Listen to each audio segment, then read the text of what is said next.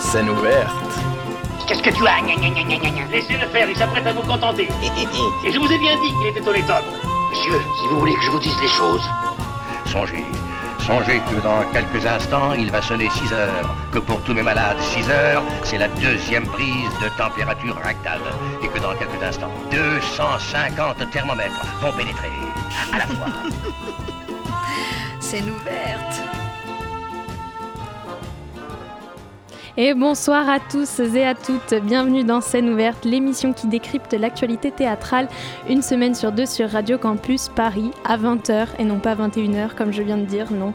Nous n'avons pas gagné une heure avec 2020. C'est la première, c'est la première émission effectivement euh, de l'année 2020 et toute l'équipe de Scène ouverte en profite pour vous souhaiter une très bonne année on l'espère, rempli de joie et d'émotions théâtrales. Aujourd'hui, dans Scène ouverte, on va parler de la pièce Le songe d'une nuit d'été de Shakespeare, mise en scène dans une version très sonore par la compagnie L'Exilophage et ce sera l'occasion de se demander avec toute l'équipe pourquoi et comment on met encore en scène aujourd'hui les grandes pièces classiques du théâtre.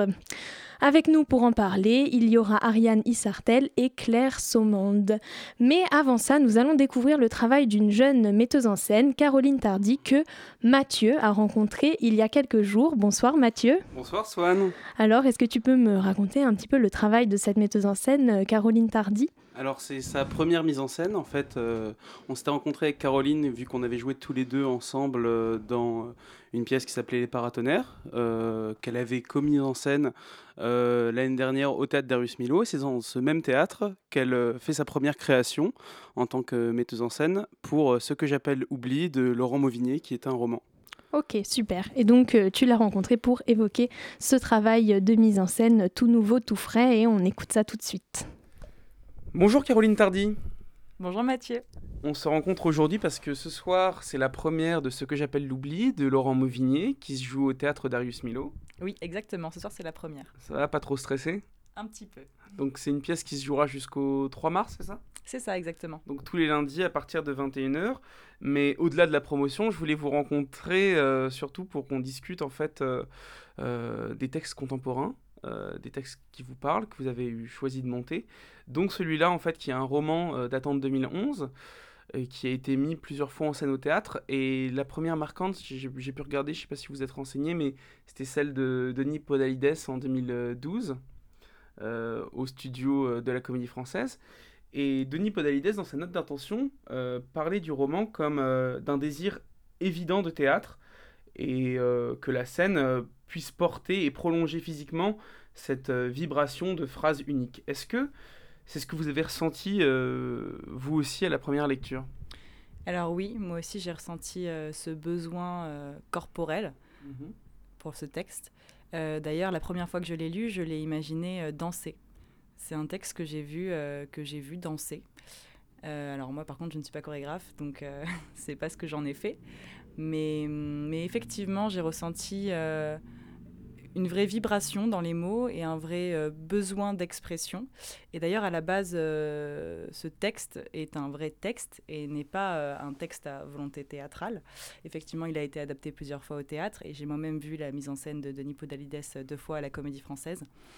Et, et ça s'y prête tout à fait, mais ce n'était pas l'intention de base de l'auteur quand mm. il l'a écrit. D'ailleurs, Laurent Mauvigné écrit aussi du théâtre, et c'est vrai que c'est assez étrange de voir que ce texte est beaucoup adapté en fait euh, au théâtre. Exactement, il écrit des romans et du théâtre, et là c'est marrant parce que ce texte est un peu un entre-deux. Euh, c'est vraiment un texte en fait. oui, c'est un monologue. Euh, je ne sais pas si vous pouvez nous parler un peu plus. Bien sûr. Alors, c'est un texte qui fait 60 pages et qui ne, contient pas, qui ne contient pas un seul point. Euh, uniquement de virgule. Euh, donc c'est une longue phrase, une longue phrase de 60 pages qui parle effectivement d'un fait divers qui s'est passé en 2009 à Lyon. Euh, il s'agit d'un SDF qui est rentré dans un supermarché, qui a pris une canette de bière, l'a ouverte, l'a bu, et les vigiles l'ont arrêté. Suite à ça, ils l'ont entraîné dans l'arrière-boutique et ils l'ont tabassé à mort. Et cette jeune personne est morte.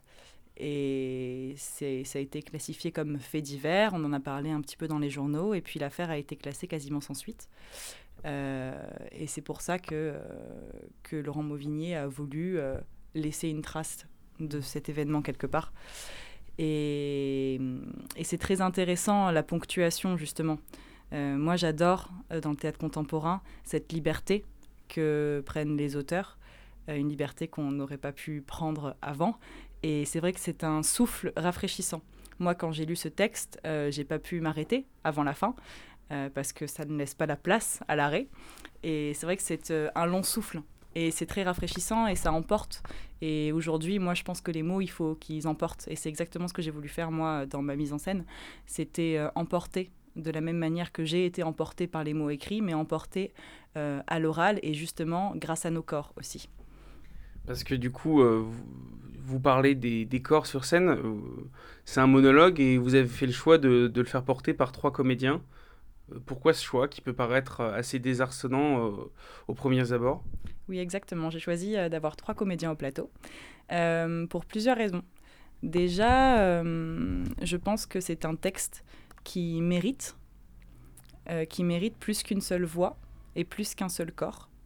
Parce que dans le texte, Laurent Mauvigné euh, s'adresse aux frères de la victime, euh, aux frères au sens euh, générique et particulier du terme. C'est un terme universel qui peut désigner tout le monde et c'est aussi un terme qui peut désigner précisément le frère de la victime. Et, hum, de même, la personne qui a volé cette canette de bière, ça peut être n'importe qui. on a tous déjà ouvert un paquet de quelque chose dans un supermarché et il ne nous est pas arrivé la même chose qu'à cette personne-là.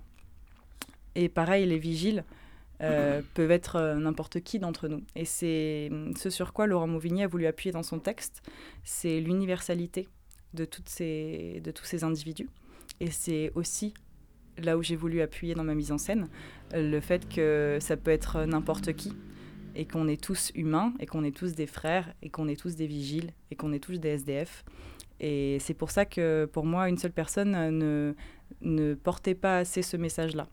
Donc ça, c'est la première raison pour laquelle j'ai voulu qu'il y ait trois comédiens au plateau. Et deuxièmement, justement, quand j'ai ressenti cette vibration, ce souffle, mhm. euh, cette nécessité d'expression corporelle en lisant le texte, euh, je vous ai dit que je l'avais vu de manière euh, dansée. Et effectivement, j'avais envie de, de vie. C'est un texte qui parle de mort, mais qui m'a provoqué un désir de vie et un désir de légèreté de joie d'avoir la possibilité de raconter euh, cette histoire, euh, ce, texte, ces mots, cette vie d'une personne. Et je voulais que, que, quand on sorte de cette représentation, on ne se dise pas euh, que c'était triste, mais que c'était d'une certaine manière beau et que ça donnait envie d'agir. Et c'est pour ça que j'ai voulu avoir trois comédiens au plateau pour aussi plus de vie, de vie intérieure et d'expression corporelle et pour qu'il y ait aussi euh, plus d'interaction, que ça ne soit pas euh, un monologue, euh, une individualité, mais plusieurs personnes qui se rencontrent. Du coup, il n'y a pas que le SDF qui est interprété. Vous avez fait aussi mettre en, scène les vigiles et les frères, comme, comme vous dites alors, il n'y a pas vraiment d'interprétation. Mhm. J'ai voulu que mes comédiens assument le fait d'être des comédiens conteurs qui étaient là pour porter une histoire. Et, mais effectivement, on travaille beaucoup en tableau et on suggère euh, l'idée et euh, la possibilité d'incarnation euh, des vigiles, du frère, du SDF. Effectivement, on a ces trois personnes-là qui sont, je ne dirais pas vues au plateau, mais qui peuvent être évoquées, en tout cas. Et cette évocation de plusieurs personnages, est-ce que vous, du coup, vous avez dû euh, reprendre le texte, l'adapter à la scène, ou est-ce que vous l'avez pris tel quel euh, euh, en, jouant avec cette difficulté de monologue avec des virgules et sans autre ponctuation? Alors, on n'a pas touché une seule virgule ni un seul mot du texte. C'était d'ailleurs la volonté de l'auteur quand il a accepté de nous, de nous donner les droits pour qu'on le joue à trois personnages, trois comédiens. et il fallait également qu'on sente que c'était une seule et même phrase. Donc euh, qu'il n'y ait pas de, de, de, chute, de point, euh, et qu'on sente que ce soit une longue phrase, un long souffle. Donc les comédiens ont fait un gros travail euh, de chœur, un gros travail choral, pour se passer ces mots et cette phrase sans jamais que ça retombe, mais toujours en enrichissant un peu plus la parole de l'autre. Donc ça a été un gros travail justement de ne pas toucher au texte. Vous parliez du coup de, de la décision euh, qu'avait pris euh, Laurent Morivier en vous accordant ce texte.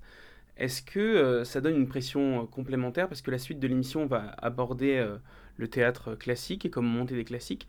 Est-ce que vous, qui montez du théâtre contemporain, enfin du coup même adapté hein, des romans, est-ce que ça vous met une pression supplémentaire Est-ce que vous, par exemple, vous avez invité Laurent Morivier, Mauvigné, excusez-moi, à venir euh, bien sûr, bien sûr, ça met euh, une pression supplémentaire, euh, tout simplement parce que hum, avec les auteurs classiques, il y a quelque chose où on nous a légué un héritage avec la possibilité d'en faire un peu ce qu'on veut et ce qui nous ressemble. Ici, même si on doit pouvoir se sentir libre d'en faire quelque chose qui nous, quelque chose qui nous ressemble, ben le fait est que hum, la personne ne s'est pas complètement détachée de cet héritage-là. Donc bien sûr, on a une pression supplémentaire et nous avons, nous avons invité euh, Laurent Mauvigny à venir nous voir. Euh, je ne sais pas s'il viendra, euh, mais bien sûr qu'avec un auteur dans la salle, le fait est que on a une volonté encore plus, plus vive de, de, de faire passer ses mots et son message de la plus belle des manières. Parce que en plus, ce texte est extrêmement contemporain de ce que vous racontez. Et ça, c'est ce qu'on retrouve beaucoup ça dans le, bah, dans le théâtre contemporain, même dans, dans, dans, le roman, avec euh, des écrivains comme euh, des, des, autrices comme euh, Marguerite Duras qui ont traité de, de, de, faits divers. Est-ce que pour vous, c'est une manière d'aborder une sorte de théâtre politique engagé? Ou est-ce que vous prenez ce fait divers de façon euh, plus à le sublimer euh, de manière onirique, artistique? Alors, pour répondre à la question, euh, je pense que l'un ne va pas sans l'autre. Pour moi, plus on s'engage profondément dans l'artistique et dans l'onirique, comme vous dites, plus on va toucher le spectateur, et plus le spectateur est touché, plus il va recevoir le message, et plus il va en ressortir avec des réflexions, et il va être plus riche. Donc pour moi, la meilleure manière de faire passer un message contemporain, euh, euh, c'est de s'engager profondément, euh, artistiquement parlant, d'avoir des vrais partis pris. Et c'est ce que j'ai essayé de faire personnellement. Mais c'est vrai que c'est très dur de monter du théâtre contemporain aujourd'hui, d'abord parce que, comme on l'a dit, il y a une vraie pression dans le sens où la personne qui a écrit ces mots est encore là. Et, et le théâtre classique, on a un héritage, mais on se sent peut-être plus libre d'en faire quelque chose qui nous ressemble. Et dans le théâtre contemporain, on peut avoir cette barrière du fait que la personne qui a écrit ces mots est encore là et que les personnes qui vivent les situations dont on parle, les situations d'actualité, euh, sont là aussi. Et la réception pour chaque personne est différente sur un même sujet. Ça crée le débat. Et euh, c'est hum, très dur de prendre, de prendre un parti pris. C'est un risque. Mais euh, moi aussi, la question que je me posais par rapport au théâtre engagé, c'est qu'il y a tout, tout ce qu'il y a derrière, c'est une sorte de, background, on, va dire, de théâtre euh, bah, qui nous vient de Brecht, même de, ce théâtre un peu déclamatoire, qui n'hésite pas à mettre une sorte de parole crue sur scène. C'est-à-dire même limite, euh, si je prends maintenant Milo Rao, faire du théâtre documentaire, euh, donc en, coupant ce truc entre le jeu et l'acteur. Est-ce que pour vous, s'emparer d'une parole qui n'est pas la vôtre, celle d'un celle d'un SDF, mais même qui n'était pas celle de Laurent Mauvigné, euh, euh, c'est aussi se saisir de, de, cet engagement politique. Euh, ou est-ce que vous avez pris plus, on va dire, un parti pris de raconter aussi une, belle histoire? Est-ce que pour vous, quel est votre objectif en fait en donnant ça au public? Alors euh, justement, pour moi, Laurent Mauvigné se dégage de toute volonté politique, dans le sens où, euh, bien sûr c'est mon avis personnel, euh, il n'accuse personne et il fait se sentir, tout le monde se sentir humain. Il humanise beaucoup. C'était la joie dont vous me parliez tout à l'heure. Exactement, et aussi quand je vous disais qu'on peut être les vigiles, mm. dans le sens où il va beaucoup il va beaucoup insister sur les sentiments que toutes ces personnes ont ressentis euh, lors de ce qui s'est produit. et, et pour moi, il était très important aussi de ne pas insister sur un parti pris politique et de, comme vous dites, raconter une histoire. Alors, jolie ou pas, ça, je n'en sais rien, mais effectivement, de raconter et, euh, d'être euh, au plus, le plus possible sans jugement, le plus possible neutre et le plus possible euh, dans le théâtre et dans l'art. Et juste de porter cette parole pour qu'elle soit entendue le plus possible. Ça, c'était nos objectifs. Et pour moi, c'est seulement le choix du texte qui est politique. Et c'est ce qui devrait être le choix du sujet devrait être politique, le choix, du texte devrait être politique. Mais pour moi, euh, il faut garder une certaine neutralité pour que tout le monde puisse le réceptionner euh, de la manière dont il veut le réceptionner. Et moi, ce que je veux faire, c'est faire réfléchir. Je ne veux pas imposer un avis, je veux seulement faire réfléchir. Et c'est ce que j'ai essayé de faire avec cette mise en scène, en étant euh, le plus proche possible de la parole, pour que tout le monde puisse l'entendre et tout le monde puisse y réfléchir. Une dernière question par rapport à, cette parole et à cette langue qui, a l'air de prendre énormément d'espace. Euh, comment on, gère les corps de trois comédiens sur le plateau quand on a une parole aussi importante? Alors les étapes de création ont été multiples. Euh, au tout début, euh, moi j'avais beaucoup d'idées corporelles, j'avais beaucoup de volonté que ça bouge. Et en fait, on s'est rendu compte que hum, on avait quand même besoin de, de se poser de poser les corps et que la plus belle chose possible, c'était juste la présence, la présence des comédiens. Euh, et que ça suffisait, en fait, parce que les mots étaient tellement forts qu'ils que prenaient, comme vous dites, énormément de place. Donc on a trouvé un entre-deux. Euh, j'ai essayé de à la fois valoriser les individualités physiques et à la fois euh, de valoriser un collectif physique. On a beaucoup travaillé sur le travail choral, donc euh, on a beaucoup de travail euh, de cœur, même au niveau, euh, même au niveau des corps. et ça aussi, entre individualité et regroupement, on a beaucoup de passages dansés aussi seuls ou à deux, pendant qu'un troisième déclame une parole. Euh, on a beaucoup de moments où ils sont euh, tout seuls à trois endroits différents du plateau et qui les occupent euh, de manière différente. On a des moments où ils sont tous, ils se touchent tous, ils sont tous regroupés les uns avec les autres. Ça varie beaucoup, mais voilà, ce qui a été important, c'est d'osciller entre le mouvement nécessaire et en accord avec la parole, mais aussi une stabilité pour, pour que le public puisse, un, ne jamais s'ennuyer, mais deux, aussi recevoir vraiment les mots et pas s'encombrer avec euh, des choses inutiles. Donc euh, on pourrait résumer votre propos en euh, on donne au public à réfléchir une parole importante. Exactement, exactement. Merci beaucoup Caroline Tardy. Donc on se retrouve ce soir, enfin merde, pour, pour la première. On prend. Merci beaucoup. Au revoir. Merci à vous, au revoir. Vous venez d'entendre Caroline Tardy, la metteuse en scène de Ce que j'appelle Oubli de Laurent Mauvignier, qui se jouera quand déjà Mathieu?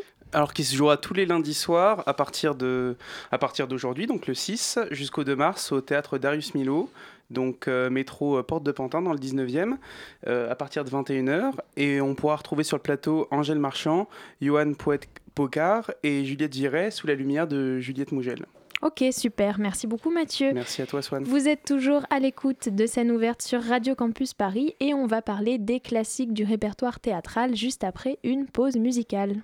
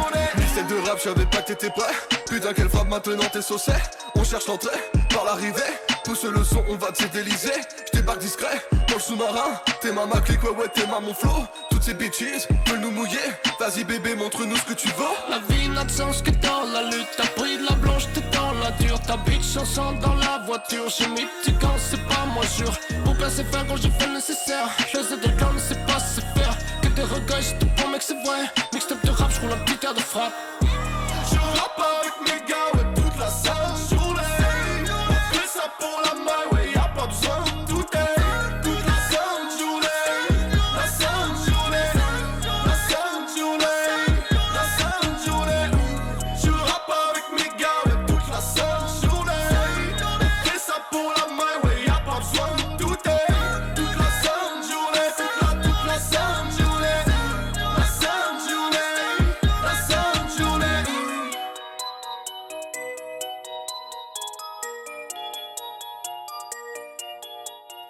C'était Sainte Journée du Zedel Clan sur Radio Campus Paris, votre petite parenthèse rap dans scène ouverte.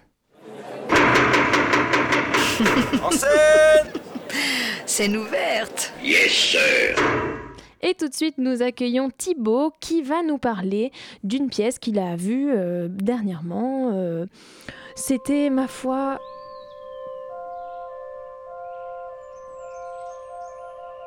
Thibaut? Bonjour Swan. Bonjour Thibaut. Alors contrairement à ce que vous pourriez croire, je ne suis pas reconverti au bouddhisme, mais je me plonge dans un univers, celui des xylophages. Les xylophages. Oui, la compagnie des xylophages, dirigée par euh, Ariane Isartel, qui reprendra les 11 et 12 janvier au Théâtre du Voyageur son adaptation du Songe d'une nuit d'été de William Shakespeare. Alors, quel rapport avec le bouddhisme, me direz-vous? Eh bien, aucun. Euh, ce que vous venez d'entendre n'est autre qu'un enregistrement des 13 comédiens et comédiennes du spectacle. Pas exactement là, mais du moins de bruit de bouche. Et ce qui m'a séduit lorsque j'ai découvert cette adaptation il y a un an et demi, eh bien, c'est ça. Non seulement l'équipe... euh, au plateau est talentueuse, mais surtout Ariane Sartel, la metteur en scène, a réussi à embarquer le spectateur dans un univers de par cette création musicale a cappella, d'une scénographie faite de tissus, de volupté et de costumes spécialement créés pour l'occasion. Il me semble, mais euh, nous en reparlerons. Cette pièce de Shakespeare, je l'ai vue à plusieurs reprises, montée par différentes compagnies, et c'est la version dont nous allons parler aujourd'hui qui m'a le plus conquis.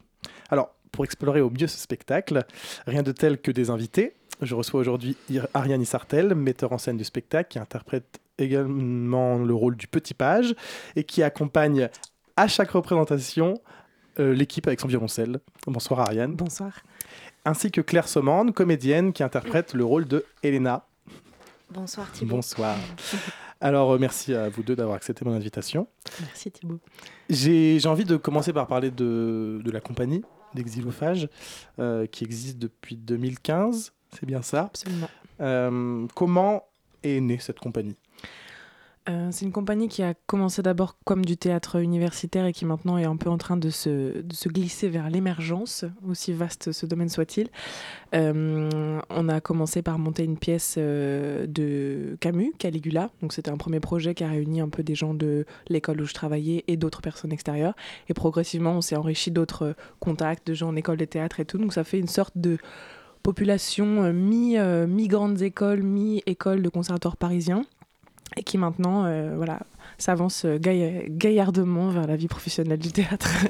voilà, et qui est toujours sous un angle un peu de, de, du rêve et de la de l'onérisme, de, un, peu- un peu lunaire. Voilà, c'est un peu notre, notre ligne de conduite et toujours avec beaucoup de musique. Voilà, on a beaucoup de comédiens qui sont aussi musiciens et chanteurs. Là, actuellement, vous totalisez deux spectacles, c'est ça?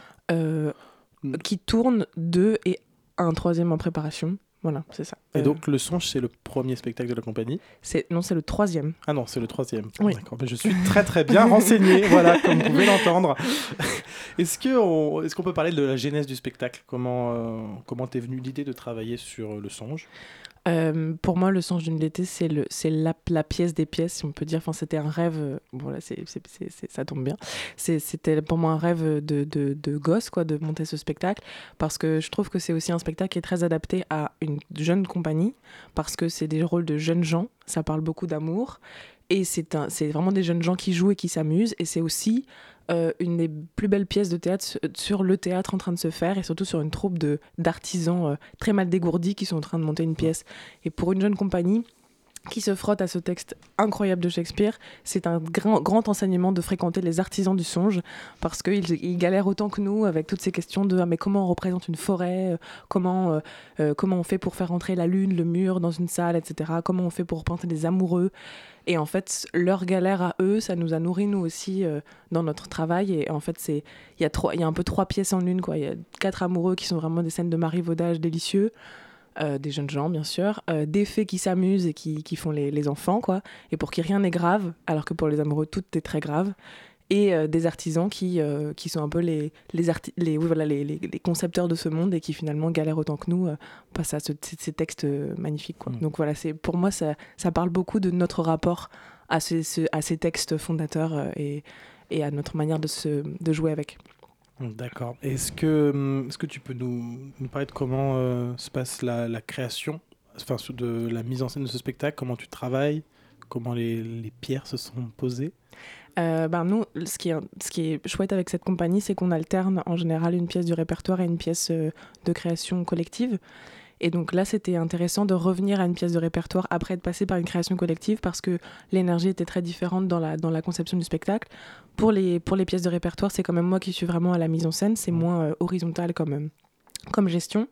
Mais euh, là, j'ai beaucoup travaillé donc avec Joséphine Ducas, qui est la, concept, la, conceptrice de la scénographie et des costumes, qui a réalisé donc sur mesure tous les costumes de du spectacle. Je ne m'étais pas trompée. Ah oui. Ainsi que le magnifique fond de scène. Donc, elle a fait un travail très beau de peinture sur, sur tissu. Euh, voilà, donc euh, c'est formidable d'avoir ce genre de ce genre de magnifiques objets pour jouer jouer avec.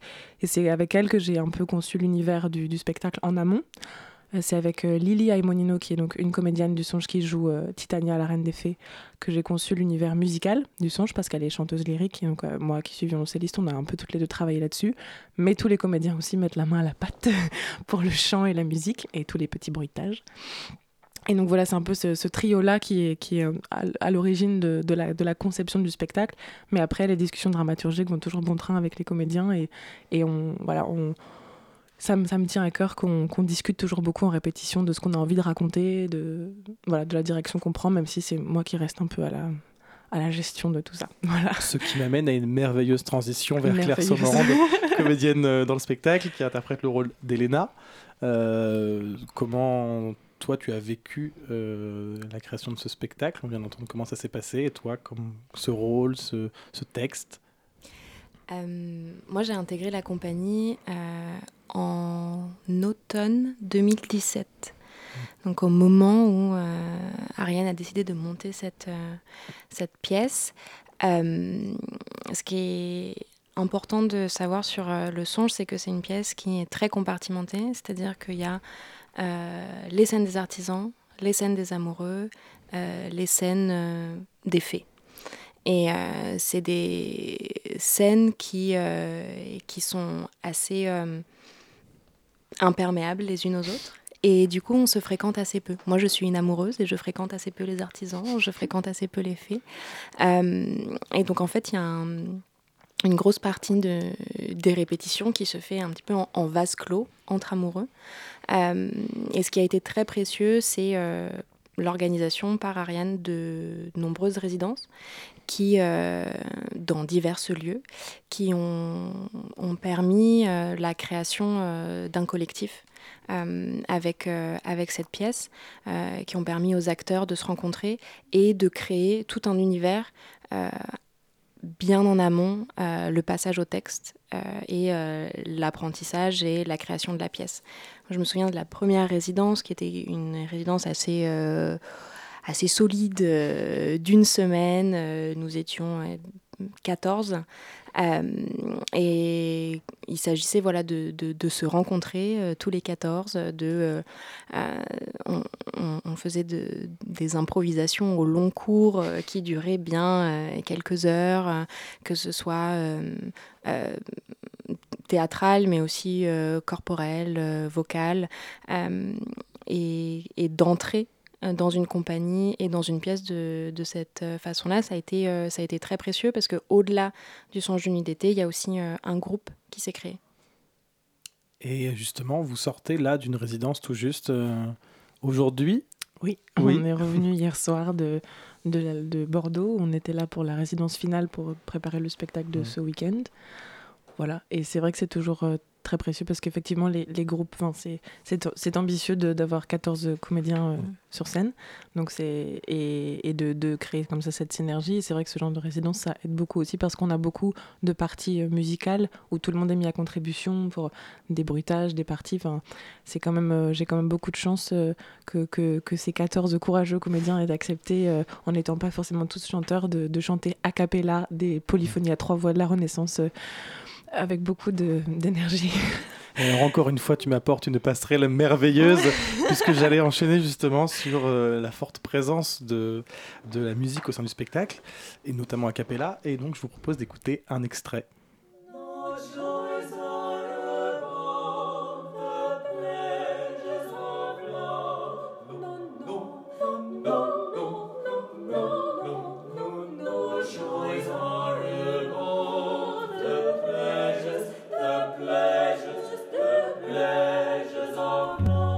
Et donc Ariane, tu as guidé en partie euh, la création musicale du spectacle, nous l'a dit, en partenariat avec euh, Lily. Est-ce que euh, tu peux nous, nous, en dire plus sur vos envies, vos inspirations, la manière dont vous avez procédé avec les comédiens et comédiennes On en parlera avec Claire aussi. oui, alors on est parti un peu de, de l'univers qui était autour de Shakespeare, donc c'est-à-dire la musique de cette époque-là, la musique de la Renaissance. Quelle était la musique qui pouvait accompagner les pièces de Shakespeare à l'époque? Quel type de musique? Donc on a quelques pièces qui sont euh, qu'on a qu'on a euh, sur lesquelles on s'est basé. Donc, par exemple, deux pièces phares qui sont donc celles qu'on vient d'entendre, c'est un extrait de Purcell, euh, King Arthur, la, la Passacaille, donc No joys are above the pleasures of love, qui donc pour le son j'étais quand même assez indiqué comme, comme thème, et qu'on chante euh, voilà comme un tous ensemble quoi. Donc c'est pour moi c'est très précieux qu'on ait cette espèce de, de conclusion tous ensemble. Et on a aussi une, des pièces de, une pièce de Henri VIII, qui est une pièce de cours. Voilà, donc ça, c'était un des extraits un peu qui s'inspire de Monteverdi, de Lamento d'Ariana. Et, mais on, voulait aussi avoir une création musicale qui soit propre à la compagnie. En fait, les pièces de cours, enfin, dites de la Renaissance, sont plutôt réservées à, au début et à la fin de la pièce qui se passe à la cour de Thésée et d'Hippolyta. Mais les, les pièces improvisées qu'on fait, elles sont plutôt réservées au centre de la pièce, les trois actes centraux qui se passent dans la forêt. Comme si la musique de cours était euh, quelque part le reflet de, donc, du monde des humains, et que par contre toutes les, toutes les improvisations qui nous sont propres à nous sont un peu notre monde des faits. Et pour ça, tout le monde est mis en contribution. Et donc la résidence dont parlait Claire, la première résidence, c'est là qu'on a un peu exploré tout ce qu'on pouvait euh, déployer comme, euh, comme improvisation vocale. Euh, L'exilophage, on aime beaucoup les comment dire les, les, bruitages, je sais pas comment dire autrement. Dans, dans notre précédent spectacle Alice, euh, on, est en quadrille frontal et en fait on, passe notre temps à immerger le public dans un univers sonore euh, fait uniquement avec euh, des bruitages à la bouche ou des petits objets ou le violoncelle. Et on a toujours des chansons originales. Et en fait, c'est un peu notre ligne aussi de tout faire en acoustique, de ne pas du tout avoir de musique enregistrée et de créer l'atmosphère simplement avec bruitage, musique, etc. Et donc, pour toutes les pièces qui se passent dans la forêt, on a improvisé à plusieurs voix, on a cherché des ambiances sonores. voilà, c'est aussi grâce à, Lily qui a une euh, comment dire, un, bagage culturel de, de, musique euh, traditionnelle, vocale, improvisée, et qui est euh, et surtout pas comment dire pas, pas, lyrique enfin je veux dire pas pas travaillée de façon lyrique même si elle maintenant elle, elle fait du lyrique. Et donc elle a pu communiquer aux comédiens enfin je pense Claire, peut-être tu peux en parler, une, une, une, une façon d'utiliser sa voix de manière très décomplexée et très naturelle, comme si on prenait la, la parole lors d'un banquet et qu'on chantait une mélodie comme ça et que tout le monde la reprenait. Quelque chose de, de festif, de, de, collectif aussi. Une utilisation de la musique qui n'est pas, euh, pas forcément dans le, dans le mode du concert, mais qui est vraiment euh, dans le mode collaboratif et, et, et joyeux de la musique, si on peut dire ça comme ça. Mais juste avant que, que, Claire nous, nous, parle justement de son, son, rapport à ce travail, je propose, tu nous as parlé d'Henri VIII. Oui. et, euh, et, donc, euh, vous êtes inspiré d'une autre euh, musique qui est celle Pastime with Good Company, donc composée par euh, ce fameux roi. Et je propose qu'on écoute euh, l'extrait original. Pastime with good company, I love and shall until I die. To last, but none deny. So God be pleased, thus live will I. For my pastimes, and sing and dance, my heart is set. All goodly sport for my comfort, who shall be let? Youth must have some dalliance of good or ill, some pastimes. Company methinks them best, all thoughts and fancies to digest. For idleness is chief mistress of vices all.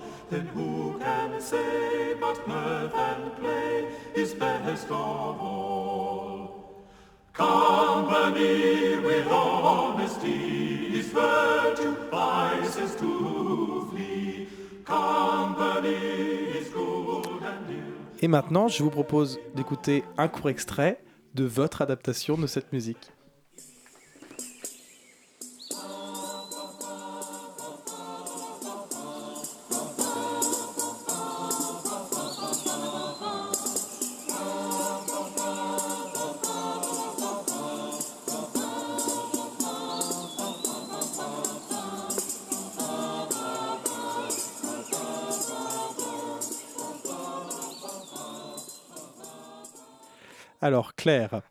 Notre version est assez supérieure quand même, je trouve. Les chants d'oiseaux, ça fait tout. oui, mais elle, elle- elle- elle est beaucoup plus vivante. En ce qui concerne euh, la musique, moi je ne suis pas euh, musicienne, je ne suis pas chanteuse.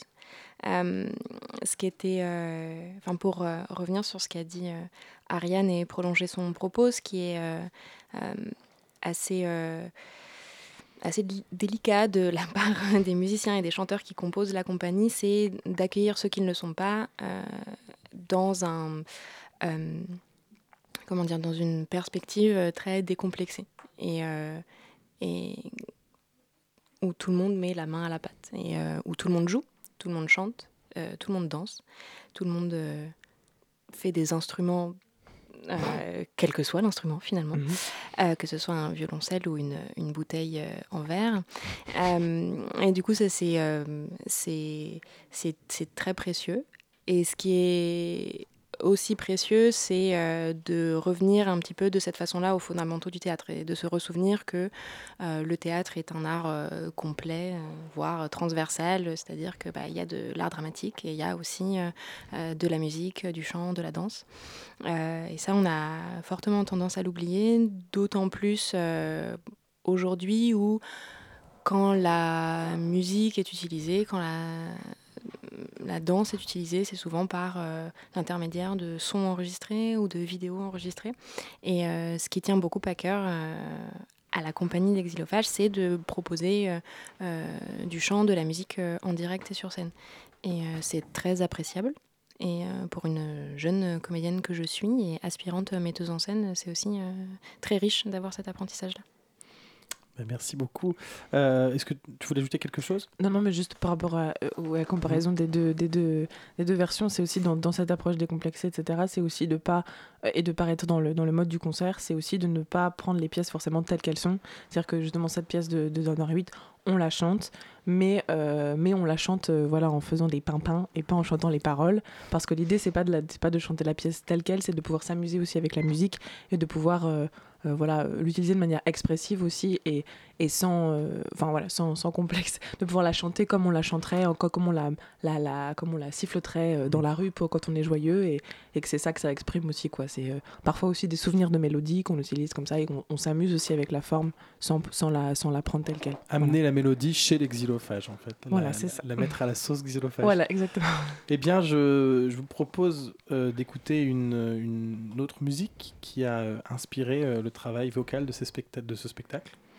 Et justement, avant de retrouver euh, Mathieu et Adèle pour aborder la question de l'adaptation d'une œuvre classique, d'une œuvre du répertoire au théâtre aujourd'hui, et on parlera évidemment euh, du songe d'une nuit d'été avec nos invités. Donc voici euh, l'extrait.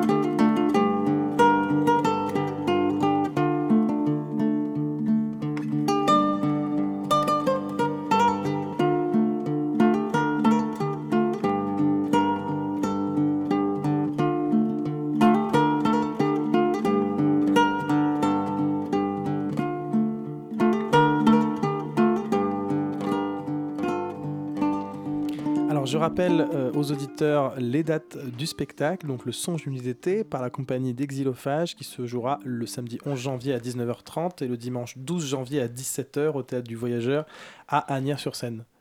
Euh, il reste des places, les réservations se font en ligne sur le site LOASO. Euh, il me semble que vous pourrez retrouver ce lien sur la page Facebook de la compagnie. Absolument. Très bien. Eh bien, je laisse la parole à Swan pour enchaîner sur la Eh dernière ben, partie de cette émission. Eh bien, merci beaucoup Thibaut pour cette découverte. Restez donc avec nous puisque dans quelques secondes, on va se demander pourquoi et comment on met en scène les classiques du théâtre aujourd'hui.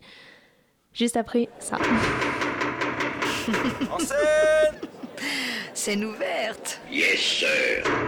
Alors, nous ont rejoint pour parler de ce sujet Adèle et Mathieu. Donc Mathieu, on t'a déjà vu ce Oh, soir. bonjour, Bonsoir Adèle. Bonsoir. Alors, euh, donc, euh, mettre en scène aujourd'hui une grande pièce classique, c'est-à-dire une grande pièce euh, du répertoire théâtral qu'on considère comme classique. Euh, qu'est-ce que ça veut dire et euh, qu'est-ce qui, par exemple, vous, l'exilophage, vous amène en tant que jeune compagnie à vous emparer d'un texte vieux de plusieurs siècles comme le songe d'une nuit d'été Eh bien, justement parce qu'il est, il est vieux et donc il est solide. Je ne sais pas comment dire autrement, mais euh, j'ai l'impression que, enfin moi, ma formation est, beaucoup pratique dans la mise en scène et du coup, se, confronter à un texte comme ça, c'est apprendre toujours. C'est-à-dire que j'ai l'impression que avec le songe, le d'une été m'a beaucoup beaucoup appris sur plein de plans et plus je le travaille, plus il m'apprend de choses et plus je trouve que ce texte est extraordinaire. Et ça, c'est c'est une richesse que n'ont pas tous les textes euh, de théâtre du monde. Et si, et les classiques ont cette force-là, je trouve. euh, d'être des pièces qui sont des pièces mondes où il y a absolument tout dedans et qui nous qui nous apprennent enfin, par exemple un exemple concret mais quand on a filé la première fois le, le spectacle je me suis rendu compte à quel point la pièce était équilibrée justement entre tous les différents euh, groupes qui s'y qui s'y qui s'y échangent c'est-à-dire les artisans les fées et les, et les amoureux à quel point tout s'imbriquait de manière parfaite et j'avais je m'en étais pas du tout rendu compte dans les répétitions à quel point la construction était aussi signifiante enfin voilà. C'est à dire que euh, ça offre une matière quand on est jeune metteur en scène ou jeune compagnie euh, de s'éduquer à ce que ce- ce, qu'est un- une vraie belle mm, formidable pièce de théâtre et qu'on et, et ça nous ça nous ça nous enseigne enfin ça nous éduque je sais pas comment dire autrement voilà Et parfois plus qu'un texte contemporain, selon vous? Ben, parfois plus, parce que si ce sont des classiques, c'est justement, selon moi, euh, parce qu'ils ont traversé euh, le temps. Et pour ça, ils ont été suffisamment solides. Et donc, Mm. c'est déjà une chose qui les, qui les, qui les rend euh, euh, intéressants et, et, et- et- et riches.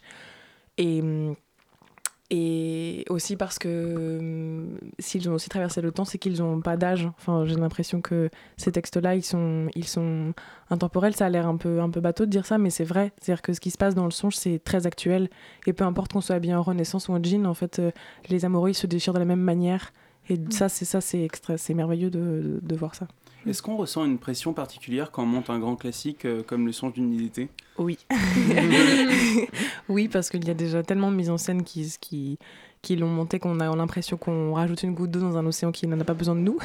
Et aussi parce qu'on nous pose beaucoup la question, enfin j'ai l'impression, euh, Claire, qu'on s'est beaucoup confronté à ce discours-là, c'est-à-dire euh, et pourquoi encore un songe? Et aussi pourquoi une jeune compagnie ne défend pas des textes contemporains qui auraient besoin d'être défendus, et c'est vrai. Mais j'ai l'impression qu'on fait nos armes aussi sur un classique beaucoup plus qu'on le ferait sur un texte contemporain. J'ai l'impression qu'il faut plus d'expérience, plus de maturité pour s'affronter à un texte très contemporain parce qu'on a moins de recul. Alors qu'un texte comme ça, il, il nous, il, je sais pas, il nous apporte plus parce qu'il est, voilà, il est, il est, il est moins directement actuel, donc on peut, on peut le regarder avec plus de distance aussi. Et justement, juste pour ajouter à ça, euh, enfin, je sais pas si c'est le cas pour vous, mais en tout cas, j'ai l'impression qu'avec aussi les textes classiques, comme, comme tu dis, il y a, plus de recul, c'est-à-dire qu'en fait, on a une, on peut, on raconte, en racontant euh, cette histoire qui a été écrite dans un temps donné qui est lointain, on raconte aussi un peu la distance qui nous sépare de ça, et du coup, ça rajoute une espèce de dimension qu'on peut ne, qu'on n'a pas forcément avec des tes- textes plus contemporains, qui est de raconter justement, euh, bah, le, la traversée du temps de ce texte euh, lointain, en fait, de nous, justement. Ouais, je suis carrément d'accord. Enfin, le, le trajet que ce texte a fait jusqu'à nous et aussi le trajet qui, n'est- qui, qui du coup n'apparaît pas si long et c'est, c'est, c'est très beau de voir que c'est, enfin comment dire, que c'est que ça reste proche malgré tout le trajet qu'il a fait pour venir jusqu'à nous. Que les artisans euh, sont toujours aussi euh, aussi nul après autant de siècles et, les amoureux toujours aussi malheureux après autant de siècles, ça, je trouve ça un peu rassurant. Je sais pas comment dire ça, mais oui, c'est un peu rassurant. Et Claire, vis-à-vis de la scène, comment, comment on, porte sur ses épaules le fait de, jouer le rôle d'Elena, de jouer dans, dans cette grande pièce classique de Shakespeare, on va dire? Je pense que ce qui est important, c'est de c'est de pas penser que le que le texte est vieux, que le texte est un classique. C'est-à-dire que quand on lit le texte, euh, il n'a pas vieilli. Quoi. Il est vieux, mais il n'a pas vieilli. Et juste euh, comme euh, d'aborder le texte comme tous les autres textes, c'est de, lire, d'être emporté par l'écriture. Et, une fois qu'on sait qu'on fait le rôle d'Elena, de le, défendre euh, quoi qu'il en coûte. En fait, l'écriture euh, change assez peu euh, la façon dont on appréhende un rôle, selon moi. et j'irais même jusqu'à dire que l'écriture classique est finalement plus facile à aborder qu'une écriture contemporaine. Ariane parlait de solidité, solidité pardon, tout à l'heure, ce qui est euh, vrai pour Shakespeare et dans, le, dans la traduction euh, choisie euh, par Ariane, parce que ça aussi c'est un, un, travail, mm. monter un classique qui n'est pas de langue française. Le choix de la traduction est une étape importante dans la création de la pièce. Le, le, texte a une, une, une, solidité et il a une, une poétique qui lui est propre. Et, et du coup, il y a quelque chose où on ne veut pas à tout prix le ramener à soi et le ramener à une quotidienneté et le ramener à quelque chose de réaliste. Et du coup, le texte est le texte, et on n'a pas d'autre choix que de dire le texte. Et alors du coup, c'est vrai que vous, travaillez donc euh, sur une pièce euh, qui est une pièce écrite en anglais à l'origine, donc vous travaillez forcément sur une traduction, mais euh, je pense que tous autour de la table, vous avez plus ou moins des expériences de comédien. Est-ce que quand on s'empare d'un texte du répertoire, il n'y a pas aussi un désir de langue qui est une langue ben, qui n'est pas la nôtre aujourd'hui, mais en fait aucune langue théâtrale n'est vraiment la nôtre aujourd'hui. Mais est-ce qu'il n'y a pas un peu ce désir de, de, de, de, dépoussiérer ou de, de, de, de, je sais pas comment dire, mais de, s'affronter euh, à une langue euh, un peu datée peut-être, je sais pas, vous autres aussi euh, qui êtes comédiens Adèle. Oui, bah alors il y a le en fait, euh, ça se décline euh, selon les textes. Et comme tu dis, je pense que déjà, euh, en soi, une langue écrite, enfin, à partir du moment où c'est un texte écrit, c'est écrit, donc c'est une langue à appréhender, donc c'est, c'est pas c'est pas comme quand on parle. Donc dans tous les cas, il y a ce travail à faire. Effectivement, il, n'a rien à voir quand, quand il s'agit de, d'alexandrin ou... Et encore, c'est encore différent pour Shakespeare parce qu'il y a la traduction. Mm. mais effectivement, Shakespeare, il écrit avec, selon enfin des vers euh, selon des mesures très précises. Donc c'est aussi quelque chose de très musical à travailler. Et moi, je trouve que, enfin, justement, par exemple, les alexandrins, c'est peut-être l'exemple le plus frappant parce que, en français en tout cas, euh, c'est ce qui peut être le plus loin ou euh, distancié de nous. c'est peut-être ce qui rajoute aussi quelque, enfin, qui rajoute une espèce de, de couche a priori qu'on peut avoir et je pense qu'il peut donner, enfin faire un peu peur aujourd'hui. J'ai l'impression. Je ne sais pas ce que vous en pensez, euh, comment vous avez reçu. Enfin, vous pouvez peut-être nous dire comment aussi il a été, ça a été reçu et ce qu'on vous en dit, parce que c'est peut-être intéressant d'entendre ça vu que j'ai l'impression quand même aujourd'hui que euh, il y a d'un côté un peu une, une appréhension de, ce type de langue euh, très lointaine. Je parle des alexandrins, mais pour le coup, Shakespeare peut aussi rentrer là-dedans et, qui, nous ouais, qui nous empêcherait de vraiment euh, atteindre euh, ou je sais pas vraiment euh, ressentir ce que ressentent les personnages ou vivre une expérience comme on peut le vivre dans une création contemporaine. je ne sais pas si ça vous a fait cet effet-là ou on vous a peut-être renvoyé cet effet-là. je pense que notre choix de traduction a, un peu contourné ce problème parce qu'on a, on a choisi une traduction très récente de 2008 euh, qui, est, qui est en fait euh, ne tente pas de, de, faire rimer par exemple les, les vers, enfin un peu mais pas, pas beaucoup. Une traduction de qui? Une traduction de Pascal Collin. Euh, qui est très récente et que moi j'aimais beaucoup parce qu'elle était très justement scénique, très dynamique et que c'était pas une traduction de, de, littéraire, sans no offense, mais je veux dire, c'est c'est pas une traduction qui prend Shakespeare comme un texte euh, littéraire, c'est une traduction qui prend Shakespeare pour un, texte de scène. Et ça, c'est vraiment génial pour nous parce que c'est une langue qui est très vivante, euh, très drôle. Et, et Shakespeare, en, fait, en fait, est très incorrect, très. et c'est ça qu'on aime chez lui aussi, c'est-à-dire que bien que parfois la langue ait une poétique, bien sûr chez les fées, en fait il y a un peu trois niveaux de langue, comme il y a trois groupes, les fées s'expriment en pentamètre iambique, donc le, le maître le plus le plus comment dire, le plus beau en langue en langue anglaise le plus, comme l'alexandrin chez nous quoi. Euh, rimé avec beaucoup beaucoup de métaphores poétiques sur la nature etc les amoureux s'expriment en vers mais en vers un peu plus peu plus libre quoi. Et les artisans s'expriment en prose. Donc en fait il y a vraiment dans la langue originale en anglais trois niveaux de langue très très distincts que Pascal Collin a tenté de, de rendre en français et c'est vraiment vraiment un très beau travail. Euh, mais c'est une traduction qui, qui, ne sonne pas du tout euh, ancienne, enfin je sais pas comment dire, c'est ça qui était un peu l'enjeu aussi en, soit tu parlais de dépoussiérer, c'était aussi, je pense que dans cette, dans cette, euh, cette démarche de Pascal Collin, il y a cette, même si dépoussiérer, ça m'ennuie comme mot parce que c'est toujours un peu comme si c'était poussiéreux alors que ça ne l'est pas. mais je, mais je vois, non, non, mais je vois très bien ce que tu veux dire et je, je, je, l'entends totalement, mais, mais, je, mais je pense qu'il n'y a pas besoin de dépoussiérer Shakespeare, il n'est pas du tout poussiéreux, il est extrêmement vivant au contraire.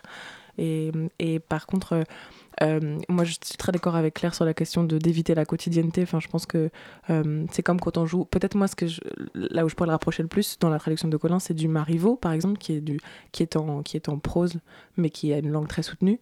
J'ai l'impression que les, les amoureux, c'est un, peu dans cet esprit-là qu'il les a traités. Et ça, mais en fait, euh, on reconnaît, on, on, reconnaît les sentiments, on les comprend. En fait, la langue, si elle est, si elle est suffisamment vivante, elle, les porte et, et enfin, c'est pas du tout daté, quoi. C'est-à-dire que euh, quand les sentiments sont vrais, euh, la langue fonctionne. Euh, enfin, moi, j'ai l'impression que. Voilà. Mais, mais j'ai l'impression, dans cette notion de dépoussiérage, ça m'a rappelé un peu vitesse. Salut Antoine. De, de, de, vouloir montrer en fait euh, ces textes aussi comme des structures un peu ravagées par le temps. Et c'était ça aussi ce qui est intéressant. Euh, là tu parlais de, de quotidienneté. Et c'est vrai qu'en fait monter un, personnellement moi je trouve que monter un texte euh, classique de façon assez quotidienne ou on va dire comme si on abordait un texte contemporain je trouve pas ça intéressant.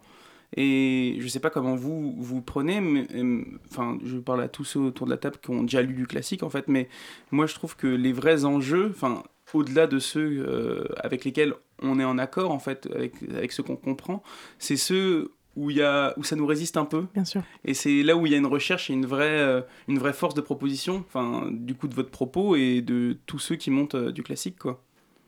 Oui, surtout, moi, je pense que dans, dans Shakespeare, enfin, dans... moi, je trouve que les amoureux sont très sont très atemporels et très. il n'y a pas besoin, on les comprend très bien, mais peut-être que c'est chez les faits que ça se sent le plus parce que c'est justement la langue la plus soutenue dans cette pièce-là.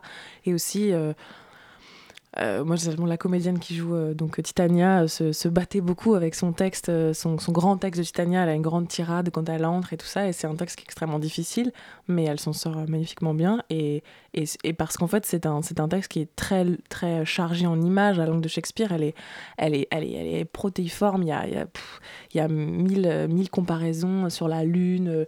Le, les, phrases sont à, sont à rallonge, etc. Mais justement, c'est parce que c'est, des, des faits. Donc en fait, elles n'ont pas la même langue que les humains. C'est des, des, faits qui sont des êtres, euh, des êtres en contact avec la nature et. Donc elles ont forcément cette langue qui n'est pas humaine, qui n'est pas reconnaissable, qui n'est pas quotidienne, qui est dans cette espèce d'univers élargi de, la nuit, la lune, la nature, etc.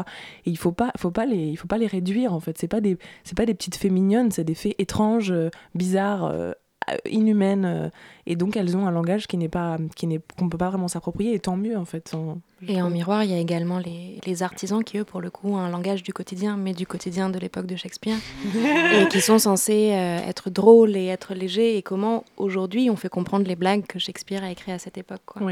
Mais euh, pour revenir à ce que disait Adèle tout à l'heure sur la réception des spectateurs par rapport à ce texte, moi, c'était pas forcément sur euh, la qualité de la langue, mais c'était sur la masse de la langue. Mhm. C'est-à-dire qu'il y a des moments où des personnages ont des montagnes de textes. Tu parlais de Titania, mais c'est pareil pour, euh, pour Oberon, pour Thésée, euh, pour euh, Bottom. voilà, y a des, et parfois, il y, a des, y a des Everest à, à, monter. Et en fait, que ce soit, on se rend compte que, que ce soit pour un texte classique ou pour un texte contemporain ou non classique, le, le, le le travail le plus important, c'est de, de, rendre la parole active. Et comment, quand on dit, on, fait, comment le, le, dire devient action. Et euh, le, le, travail le plus important sur, euh, sur le texte, je pense, c'est ça, c'est de, de, rendre Shakespeare, enfin de rendre au, théâtre de Shakespeare ce qu'il est en fait, qui est un théâtre d'action et le, travail sur la langue, il est là. Et alors, euh, on avait commencé à en parler quand Mathieu a abordé la question de la, de la pression. Euh, en fait, monter un grand texte du répertoire théâtral, c'est aussi se confronter aux précédentes mises en scène qui ont été faites de ce texte-là. Alors du coup, est-ce que vous vous posez la question de l'héritage? Est-ce que vous vous êtes posé la question peut-être de l'originalité, de comment en fait vous apportez euh, quelque chose à ce texte euh, qui a déjà été monté tant de fois? Est-ce que c'est ou même est-ce que des mises en scène vous ont inspiré en fait pour ce travail? Oui, alors s'il y a des mises en scène qui m'ont inspiré, c'est, je dirais que c'est plutôt des mises en scène d'opéra, parce que il y a un, magnifique songe d'une été de Britten euh, que j'aime beaucoup et on a beaucoup écouté des extraits musicaux. Et en fait, peut-être que l'opéra assume un peu plus la féerie qu'il y a dans Shakespeare. Euh, plutôt que le théâtre, en fait, j'ai l'impression que le théâtre a une sorte de complexe avec euh, la féerie, l'imagine, enfin le théâtre peut-être aujourd'hui, je sais pas, un, complexe avec le décor, la féerie, l'imaginaire, le rêve, euh, le, et, aussi la notion de, euh, de, de, divertissement, parce qu'en fait c'est aussi un grand divertissement cette pièce. Et donc en fait, euh, c'est pour ça que les mises en scène d'opéra m'ont plus influencé parce qu'elles qu donnaient la part belle à cette, à cette, cette beauté de la forêt, de comment on exprime ça, etc. Et, hum, mais en fait, là, j'ai pas d'exemple de pièces d'adaptation de, du songe en pièces qui m'ont marqué. Et pourquoi on... Ah oui, est-ce que c'est une pression de, de, monter ça, sachant toutes les mises en scène qui ont précédé? Oui, énormément. Euh, mais en même temps, euh, j'ai l'impression que le, le, meilleur hommage qu'on peut rendre à cette pièce, c'est de la monter euh, naïvement et courageusement.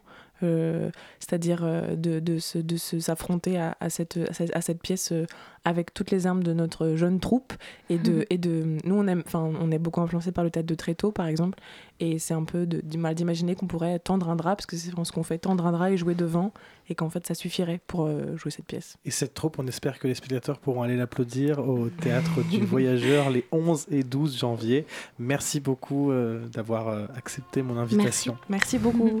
Oui on espère vraiment que vous irez chers auditeurs jeter un œil du côté du travail d'exilophage. Merci à vous tous pour cette émission. Merci à Margot Page à la réalisation. Retrouvez scène ouverte en podcast sur le site de Radio Campus Paris. Et tout de suite, c'est Proxima et. Bonne semaine et à bientôt dans scène ouverte.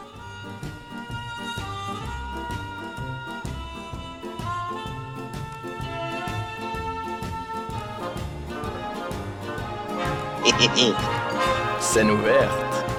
Qu'est-ce que tu as Laissez-le faire, il s'apprête à vous contenter. Et je vous ai bien dit qu'il était honnête homme. Monsieur, si vous voulez que je vous dise les choses. Songez, songez que dans quelques instants, il va sonner 6 heures. Que pour tous mes malades, 6 heures, c'est la deuxième prise de température rectale. Et que dans quelques instants, 250 thermomètres.